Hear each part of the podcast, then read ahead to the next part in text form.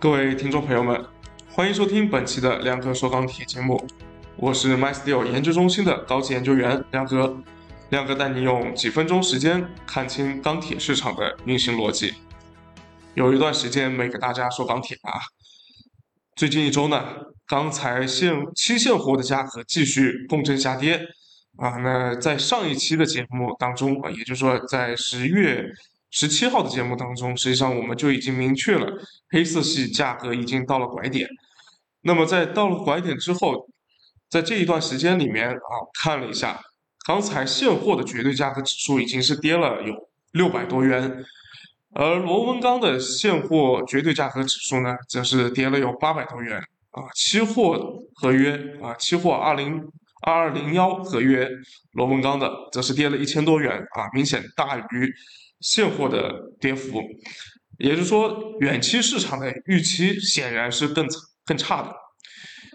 看一下这周的情况啊，螺纹钢和热卷的跌幅分别是达到了百分之四点六和百分之五，铁矿石则是大幅下跌了百分之十三点二，啊，焦炭也小幅下跌下跌了百分之二点三。那么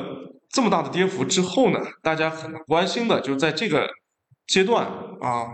是不是要到底了？我发现群里面也有很多朋友在交流啊，包括期货。盘面有很多朋友可能按耐不住要去抄底，啊，当然之前的话呢，我也认为这个如果说现货的价格坚挺着不下来的话，那期货肯定是短期会有一些反弹上去，啊，去去去去向现货主动靠拢啊。那么这个在上周五的时候呢，我们看到价格，我夜盘的价格确实是这个回升了一些上去，但是到了这个今天啊，情况又是出现了一些改变。那么，个人认为啊，就现在你要去抄底的话，啊，特别是你现货要去抄底的话，那可能就会抄在半山腰了，啊，也就是说，我认为这个价格还是会有进一步下跌的空间在那边。那这个原因呢，主要有这么几点。第一呢，是这一轮的下跌的背景呢，实际上它是一次这个逻辑的切换。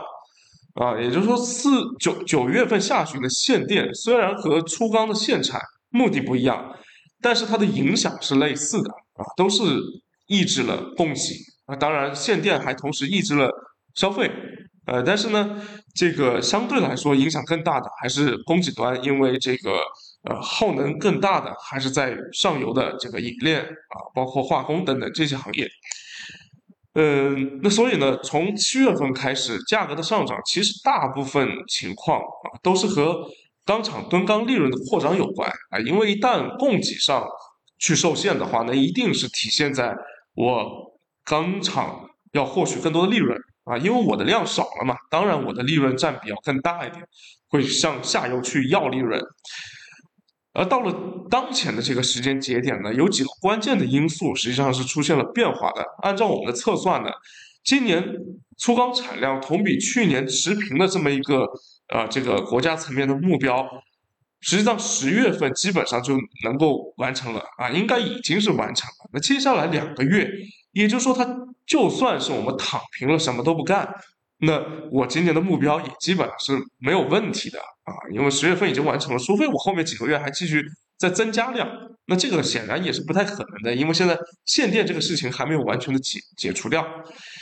而限电这个事情呢，随着国家层面的各种的协调，我们看到啊，按照官方公布的数据显示，电煤的库存可用天数也是从一周左右增加到了二十天左右，那这么一个。已经达到了一个安全边际以上的这么一个水平，而且电煤的价格还强制性的要求不涨价，或者甚至是我们看的电煤的这个销售价格还要求下调。那所以呢，这个限电不管是从这个对于供给的影响也好，还是从价格的影响也好，它这个影响只会是越来越低的。所以，供给端这两个故事讲完之后呢，供给端偏紧这个态势现在已经是完全被改变，或者说是已经完全的这个在预期上已经完全消除掉了。那所以也导致了我们这个期货市场先行一步，这个价格已经跌下去了。那第二呢，就是刚才的消费已经开始了，开始出现季节性的回落啊，按照上周四我们 MySQL 公布的周度调研数据来看，五大品种的产量小幅下降，但是库存却开始累积了。那这说明表观消费的降幅它降得更大了。那叠加我们本周中本周末啊立冬之后，南方大部分地区气温的断崖式下跌，那更是进一步加剧了刚才消费的预期和实际消费的双双下降。所以说，现在钢价下跌的观点应该说是比较一致的。我相信在这个点位上，这个时间点上，如果说你要去说我大幅的去做多，或者说这个这个我看多市场，我觉得应该是比较少的这一部分，这部分的朋友啊，呃，但是你要，但是很多人会觉得说这个价格，特别是期货的价格已经跌了这么多之后，能不能抄底？这个我觉得是肯定很多人在关注的。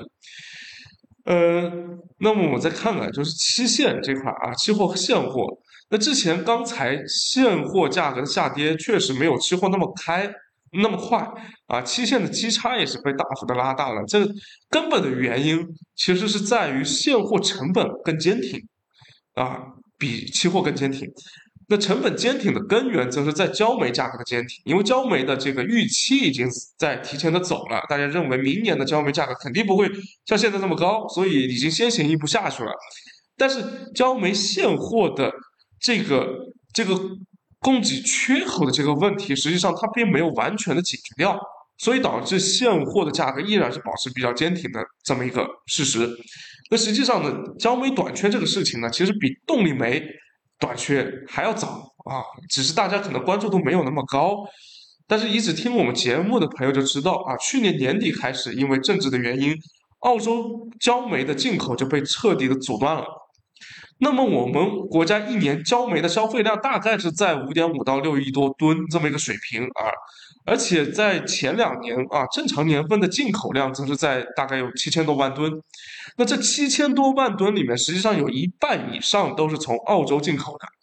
那这澳洲进口的这么多的量，有三千多万吨，大三千多万吨的这么一个量里面，一下子断掉之后。虽然说它的占总的这个用量的比重只有差不多百分之五到六的样子，啊，远没有像铁矿石百接近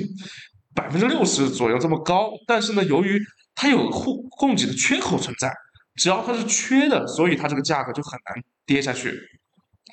因此呢，这个十月份十月中旬那一波的下跌里面，啊，铁矿石的价格在下跌。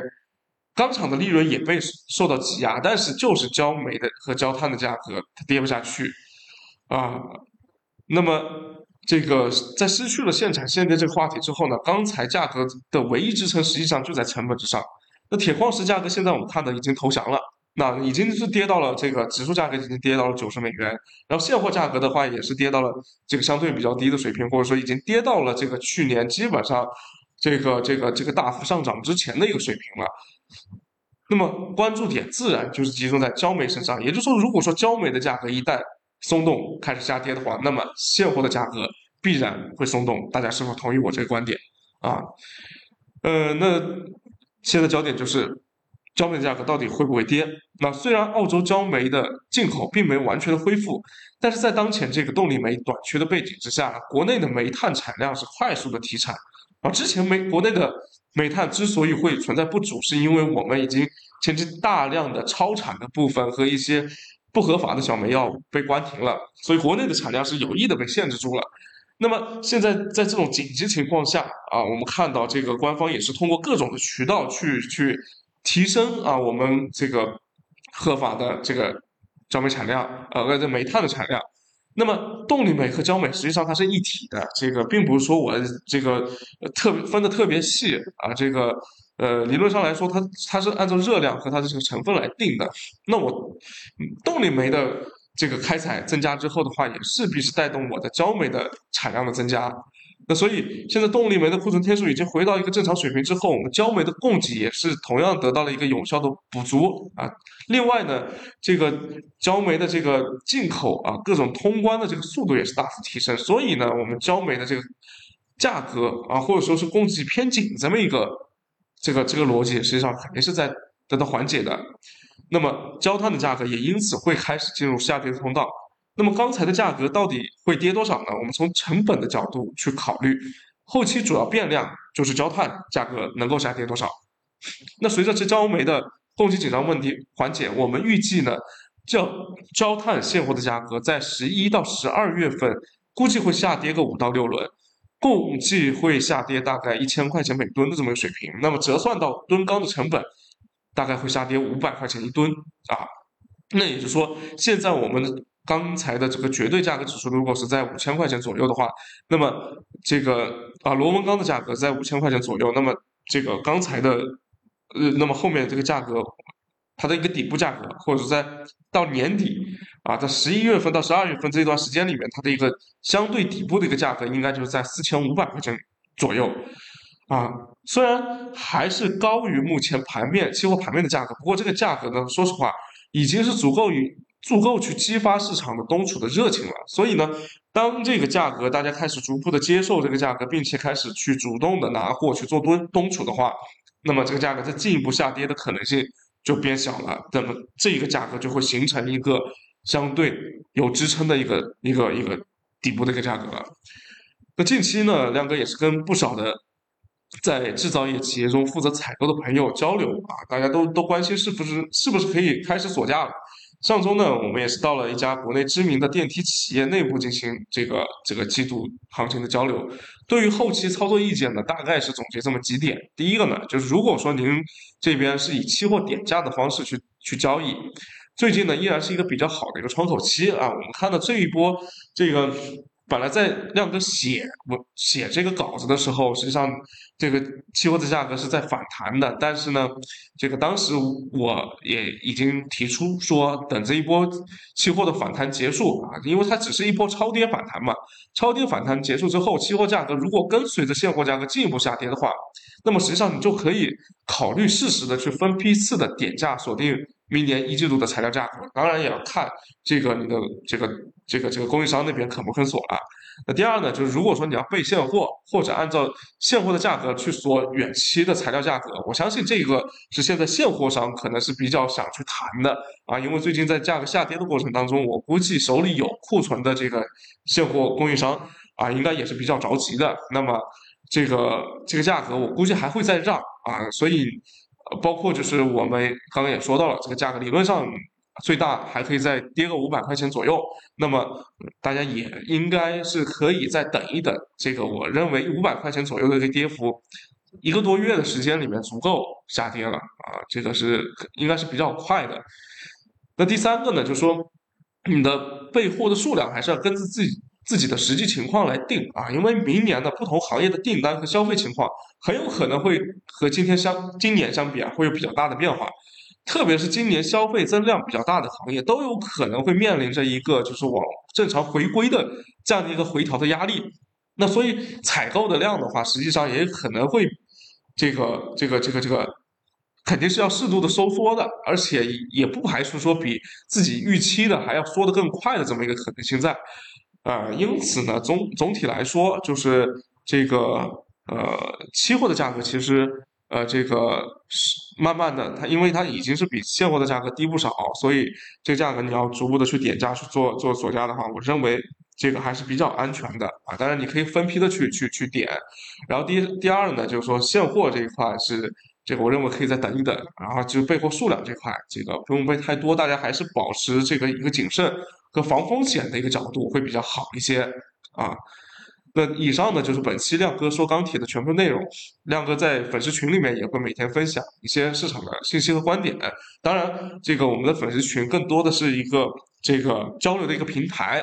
啊。这个也是希望大家进入的或者是想进入的朋友，大家是抱着一个这个互相交流的这个包括贡献自己观点的这么一个心态来啊。那我们。啊，是很欢迎大家的。那如果说您只是想要去去去看别人怎么聊，然后索取信息，然后自己也不发表观点，那我想这个过一段时间也有可能会被清理掉啊。那这个如果感兴趣的话，可以加我的微信共同讨论啊。也希望大家帮忙转发并且点赞，谢谢。